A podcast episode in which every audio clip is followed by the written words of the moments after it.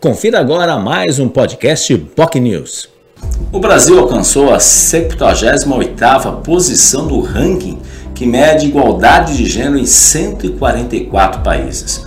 O dado faz parte do Índice de Gênero dos ODS 2022, desenvolvido pela Equal Measures 2030, um relatório global que avalia a evolução dos países em metas e objetivos de desenvolvimento sustentável para a Agenda 2030, conforme prevê a ONU. A pontuação do Brasil chegou a 66,4, atrás de países como Uruguai, Argentina, Chile e Paraguai.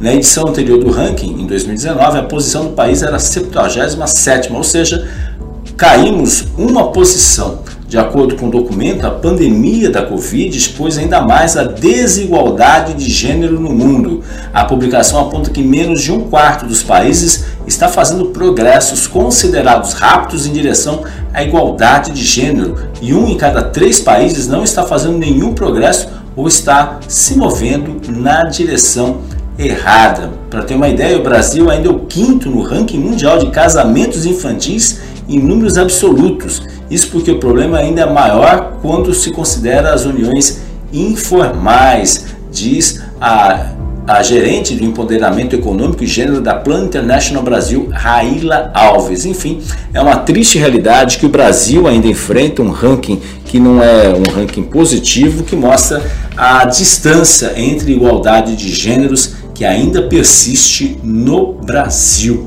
E é claro, esse foi um dos temas abordados durante o programa Jornal em Foque Manhã de Notícias desse dia 8 de março, Dia Internacional da Mulher.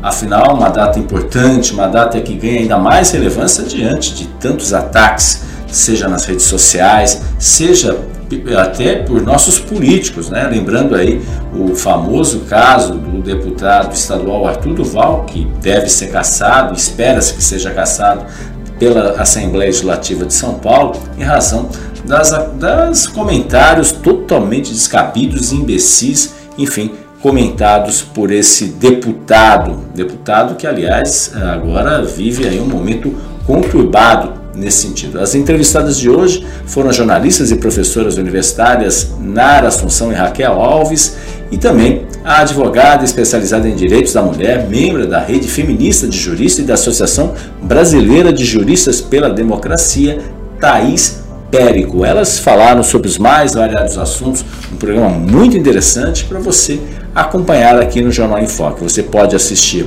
dentro do Facebook, no facebook.com.br Jornal News, também no nosso canal no YouTube, youtube.com.br TV ou no nosso site bocnews.com. Programa imperdível que você pode nos acompanhar e também deixar registrado a sua mensagem nesse Dia Internacional das Mulheres. Tenham todos um ótimo dia e a vocês, mulheres, um dia ainda mais especial. Lembrando que é sempre, é claro, o ideal é que os dias sejam iguais para homens e mulheres nos 365 dias do ano e não especificamente só numa data. Não adianta algumas pessoas celebrarem a data e logo depois usarem as redes sociais, usarem outras maneiras, usarem seus WhatsApps para poder efetivamente denegrir e difamar uh, mulheres. Enfim, isso não é algo correto e não deve ser alimentado. Ao contrário, deve ser abolido. Tenham todos, então, um ótimo dia. Tchau, tchau. Você ouviu mais um podcast Boc News.